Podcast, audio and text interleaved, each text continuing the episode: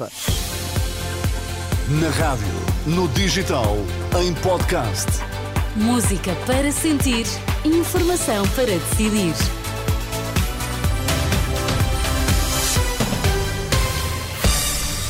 Está tudo postos para as notícias das duas. Ana, quais são agora os temas em destaque?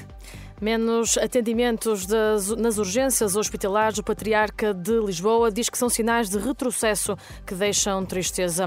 Polémica na COP28, o presidente da Cimeira do Clima diz alvo de deturpação, em causa a polémica sobre o fim dos combustíveis fósseis. Vamos então às notícias das duas. Informação para decidir na Renascença com Ana Fernandes Silva. São sinais de retrocesso que deixam tristeza. É desta forma que o Patriarca de Lisboa, Dom Rui Valério, reage à notícia desta manhã da Renascença, que dá conta de que desde outubro se registaram menos 1.800 atendimentos nas urgências do SNS, em comparação com o ano passado que é de uma certa tristeza e ao mesmo tempo um certo embaraço da nossa parte. Afinal de contas, estão a surgir eh, em Portugal, eh, na Europa e no mundo sinais eh, que nos apontam para eh, um certo retrocesso. Uma notícia desta natureza, quando sabemos que esses números, por norma, por norma, de uma forma global, corresponde a número de pessoas mais necessitadas, mais fragilizadas, naturalmente que nos deixa. Eu, eu sinto um grande embaraço face a isso.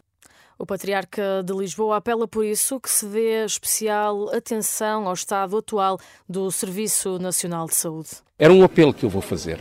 Esse caminho passa naturalmente por eh, restituir às pessoas, ao ser humano, uma prioridade, uma prioridade e uma centralidade.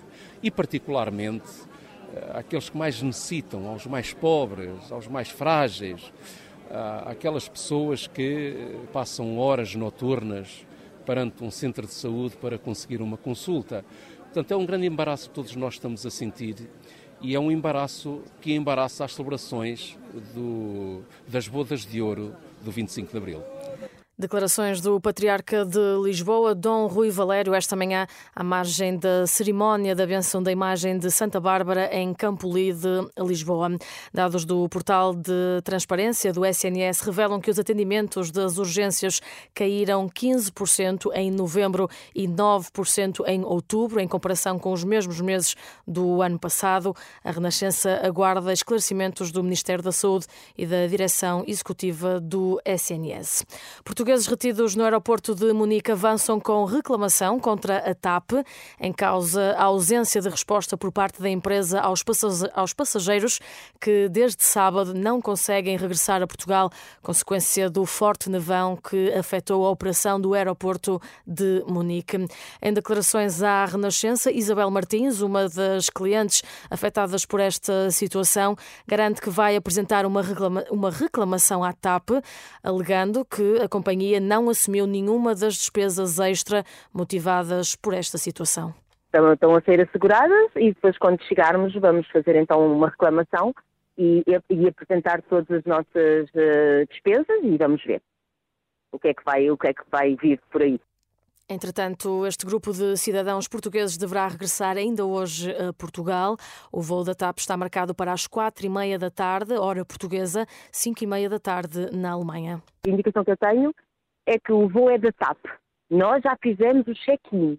Pensamos que será hoje o nosso regresso, mas ninguém entrou em contato connosco. Foi só uma mensagem uh, para, ou seja, um, um e-mail a dizer que, que tínhamos sido, que, que o voo era hoje e para fazermos o, o check-in e, e que nós fizemos. Isabel Martins, uma das passageiras portuguesas retida desde o fim de semana no aeroporto de Munique devido ao forte nevão que cancelou centenas de voos. A Renascença já tentou contactar a TAP para obter esclarecimentos adicionais sobre a situação dos passageiros portugueses, até agora sem sucesso. O presidente da Conferência do Clima do Dubai diz alvo de deturpação. Em causa está a polémica com as suas declarações citadas este fim de semana, mas proferidas antes da COP COP28. Nestas declarações, Sultan Al-Jaber, que é também presidente de uma petrolífera, disse que não há ciência que prove a eficácia do fim dos combustíveis fósseis. Hoje, em conferência de imprensa, o presidente da COP28 queixou-se de ataques ao seu trabalho, defendendo que o fim dos combustíveis fósseis é essencial e inevitável. Já disse várias vezes que a eliminação progressiva dos combustíveis fósseis é inevitável. Na verdade, é essencial. E esta transição é de facto essencial. Precisa de ser ordenada, justa, responsável e bem gerida. Deixem-me dizer-vos que estou bastante surpreendido pela tentativa constante de minar esta mensagem repetidas tentativas de minar o trabalho da presidência da COP28.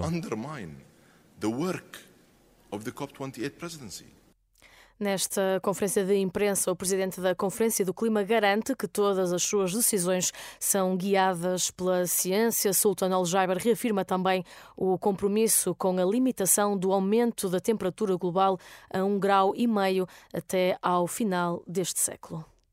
As notícias com Ana Fernandes Silva. Até já, Ana. Até São já, agora Sónia. duas e seis.